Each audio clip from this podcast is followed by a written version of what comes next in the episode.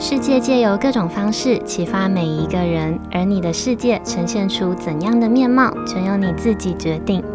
你现在收听的节目是《新赖说》。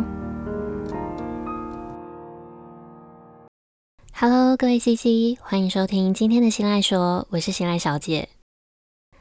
呃，在日常生活中，我们每天跟不同的人接触，每天跟不同的人相处，不知道大家有没有特别欣赏哪一些人？嗯、你可能欣赏他们有过人的判断力和观察力，或者是你可能欣赏他们可以穿梭在各个部门之间的社交能力，也有可能你是欣赏他们异于常人的容忍力跟好脾气。然后偶尔在这些想着想着的过程中，你会不自觉的贬低自己，觉得自己一无是处，甚至是默默的开始希望自己有一天也可以变成那个你欣赏的人。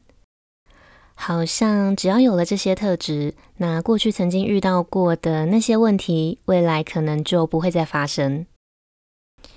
嗯、呃，其实每一个人都有不同的与生俱来的内建功能，就像是不同厂牌的手机一样，在我们新买来的当下，那些手机呢就已经先被安装好了某部分的功能一样。我们的内建功能呢，就是我们与生俱来的优势，也就是俗称的软实力、软性技能。嗯，简单解释一下什么是软实力。那会用“软”这个字来形容，那就表示有反向的“硬”。硬实力、硬性技能呢，就是那些可以被量化的知识跟技能，可以透过时间还有反复的学习来提升的那些能力，也是可以从各种的考试啦，或者是证照，从培训，还有从工作的经验里面去获得的。比如说，像是写程式的能力、写文章的文笔、剪辑影片的技巧、修图的能力，或者是写提案、写企划的实力等等。反过来看，软实力、软性技能，指的呢，就是我们潜在就已经具备好的一种态度。它比较偏向是一个人的人格特质、一个人的个性，他表现出来的行为、表现出来的态度，还有他的思考模式。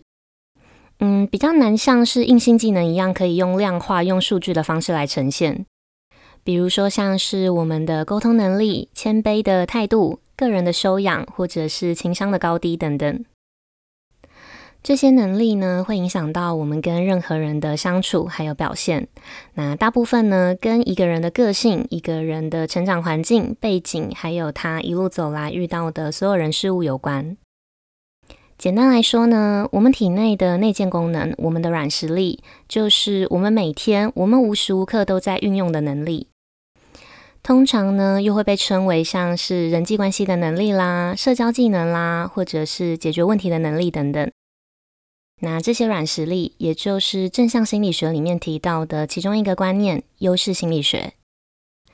所以今天我想跟大家聊聊的主题，就是怎么看见自己的优势，怎么在欣赏、在羡慕别人有的内建能力的同时，让自己进化、提升，变成一个二点零版本的自己。那在正式跟大家聊聊这个主题之前，我想先跟大家分享一小段我最近发生的一个啊生活小插曲。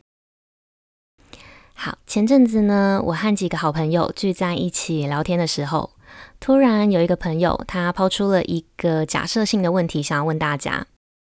那这个假设性的问题呢，正在收听这个节目的大家也可以试试看，把自己套入到这个情境里面去思考看看，你自己会怎么做。好，嗯、假设你的工作是秘书，你的老板呢，他准备要帮他的女儿办一场生日派对，他想要邀请他的亲朋好友，还有一些在工作上关系比较密切的同业跟一些合作的厂商来一起庆祝。他预估这场活动大概是一百个人以内的规模。嗯、光听这个人数呢，就知道这不只是一场生日饭局这么简单。但是老板他很抠，他不想要另外花钱外包去请活动公司来制作，所以他直接从公司的内部的其他部门借调了一个员工来主策划这场生日派对。于是这位主策划的员工呢，他订了一个大概可以容纳一百个人以内的中型活动场地，然后他就开始着手去规划简单的表演啦、会场布置、摆设，还有一些餐点等等的事情。然后就在所有的事情看起来都依照着计划在进行的过程中，有一天呢，老板他突然随口告诉身为秘书的你，他说他不小心超约了大概二十个人左右，这整场活动呢会变成有一百二十个人来参加，然后老板请你去告诉这个主策划这场活动的员工，看看后续可以怎么调整。于是呢，你把老板的口述带到这位员工的面前。没有想到，这个员工他非常的愤怒，他觉得老板根本就是来乱的。明明当时定场地的时候，已经明确的跟老板说，这个活动的场地只能容纳一百个人，老板也同意，然后也盖章签名了。偏偏在事后推翻了一开始说好的人数，硬是要失控的超越朋友，然后还要员工来帮忙收拾这个烂摊子。所以，这位主策划活动的员工，他跟你说。这件事情他可能没有办法帮你解决，毕竟你是老板的秘书，这件事情也是老板跟你说交代给你的，所以他想要请你自己去联系那位活动会场的窗口，看看后续可以怎么处理。好，这个假设性的状况剧呢，我们就先说到这里。如果今天你是故事里这位老板的秘书，你在接收到了主策划员工的怒气，还有他推卸工作的各种反应之后，你会选择怎么做？嗯，我这边提供了两个二选一的选项给大家挑选。选项一，厘清工作的划分，明确告诉员工这件延伸的工作也是属于他的分内的工作，请他务必要处理。选项二，默默接受员工给你的活动会场窗口的联络资讯，然后独自接下这个烂摊子。以上这两个选项，你会选择用哪一种方式来面对这件事情？好，那我的这位提出这个假设性问题的朋友，呃，我直接把他简称为 CC 好了。CC 他提出了这个问题，然后在说完这个问题的当下呢，他也一起给出了他的答案。他说他会选第二个选项，他会默默接受员工给的活动窗口的联络资讯，然后独自接下这个烂摊子。那再来看我的答案。我呢，我一直以来都是一个非黑即白、是非分明的人，所以我会选的是第一个选项。我会快速的跟这个员工厘清工作的划分，然后明确的告诉他，这件延伸的工作也是属于他分内的工作，请他务必要处理。那当然，我也会释出我最大的善意，让他知道我非常乐意协助他一起完成。好。听完我跟 CC 的答案之后，正在收听的你，你会选择哪一个选项？嗯，当然，绝大多数的问题不会只有二选一的解决方法。那如果你今天是秘书的这个身份，你又会有什么跳脱出这两个选项之外的第三种选择？大家可以思考看看，那也可以增加去思考，你从这两个选项里看到我和 CC 分别具有的内建软实力有哪些？那我们先进一小段间奏音乐，休息一下。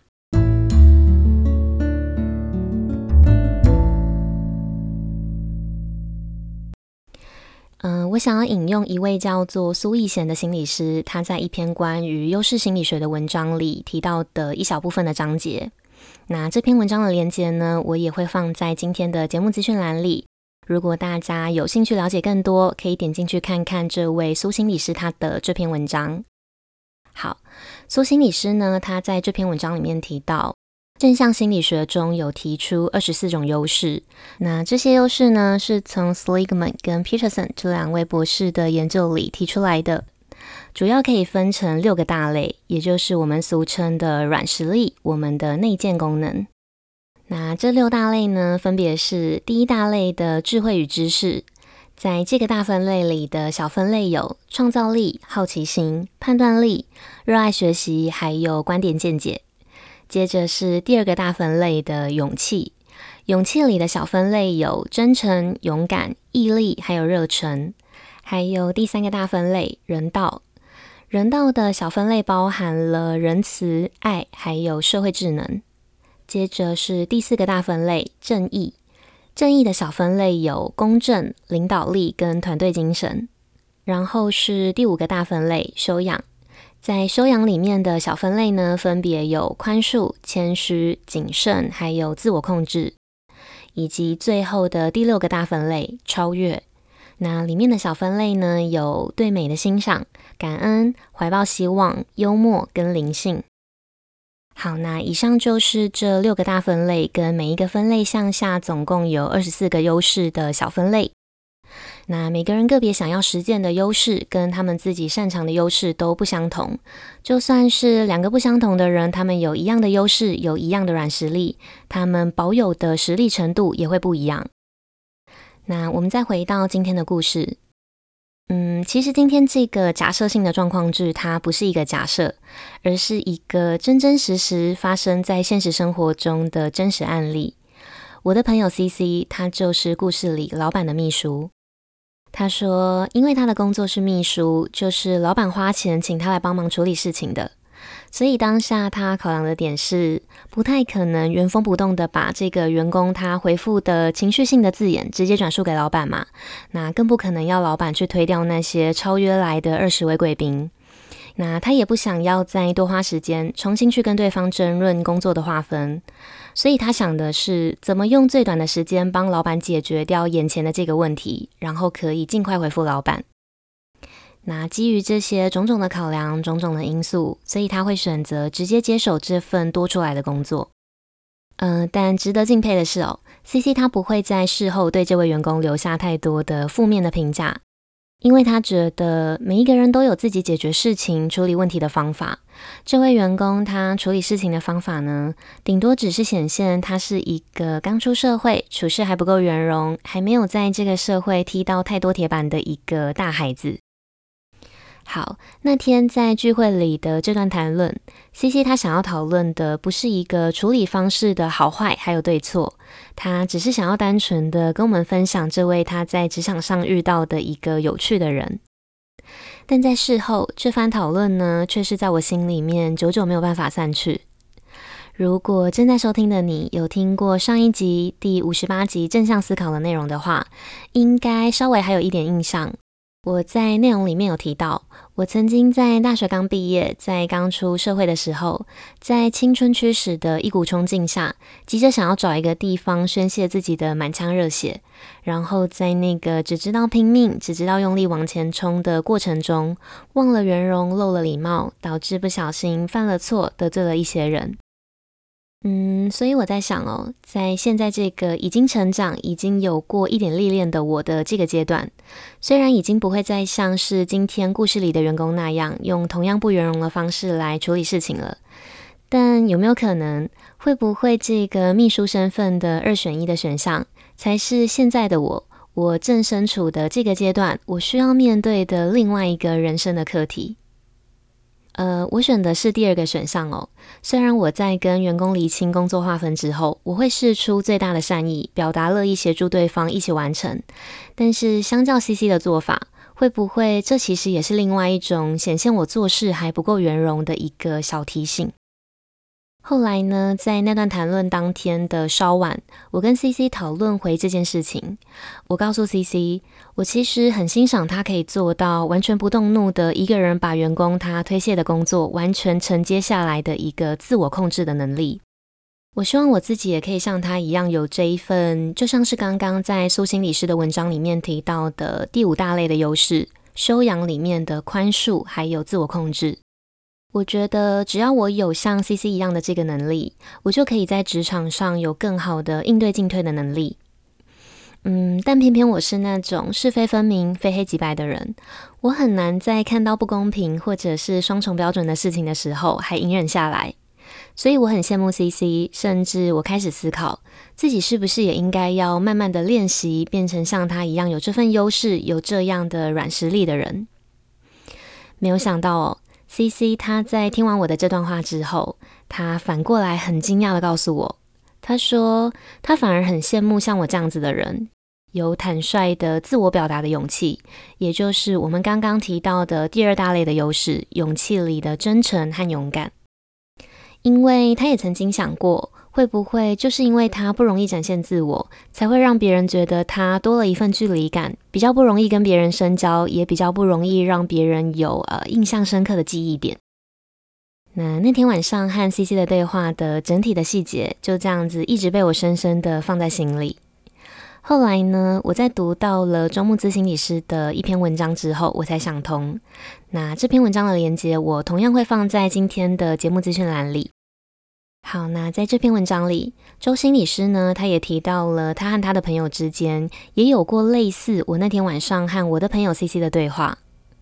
周心理师说，对方看我们都会比我们看自己还要来得可爱许多，甚至会不小心发现我们就是彼此的脑粉，然后都欣赏着对方不喜欢自己的特质。那我们也会在这些跟对方的谈论的过程中发现，原来我们不喜欢自己的部分，可能刚好就是有一些人会欣赏我们的点。那这样子的彼此欣赏跟自我接纳，会为我们带来力量，让我们再多接纳自己一些，然后用这份力量帮助我们发展自我特质，让自我的可能性还有自我的边界都再更宽广一些。他说：“练习接纳自己的特质，也许正是我们一辈子的功课。但是，能遇到比我们自己还要更懂得欣赏自己的朋友，真的是一件很幸运、很幸运的事。练习欣赏自己，练习接纳自己，更是我们能给自己的一份美好。因为所有的特质都是两面的，端看你怎么选择跟怎么看待。就像是非分明、正义凛然的这个优势是优点呢，同时也会是一个缺点。”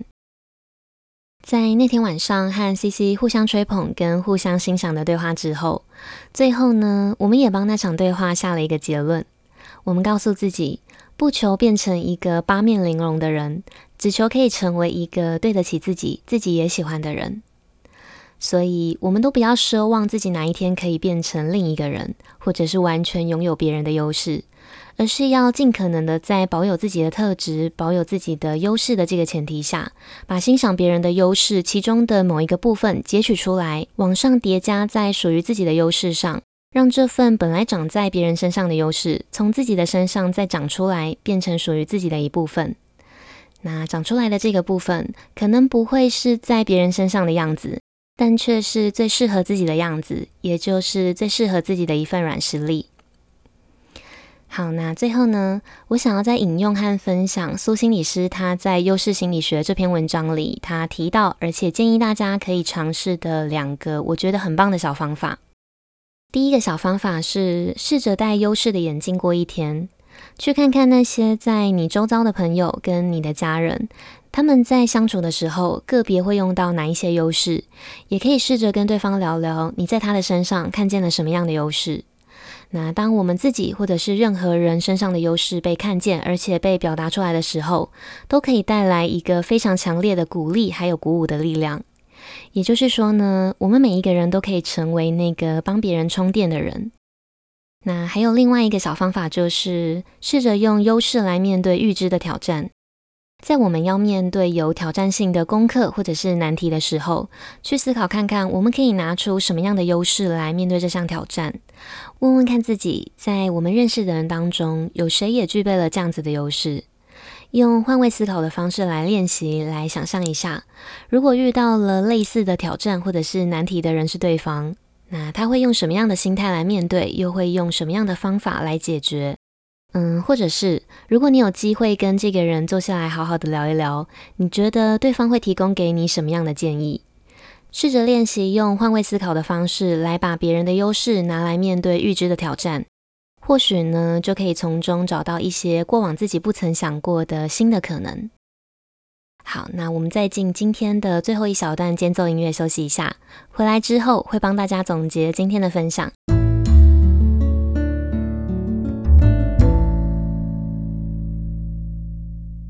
好，那我们来帮今天的分享做一个小小的结论。我们通常呢，很容易会去羡慕、去欣赏那些在别人身上的特质，然后在想着想着的过程中，又会不自觉地贬低自己、讨厌自己，但却没有想过，那些我们贬低自己、讨厌自己的特质，也许呢，就是别人渴望获得的部分。练习去欣赏自己，去接纳自己的优势，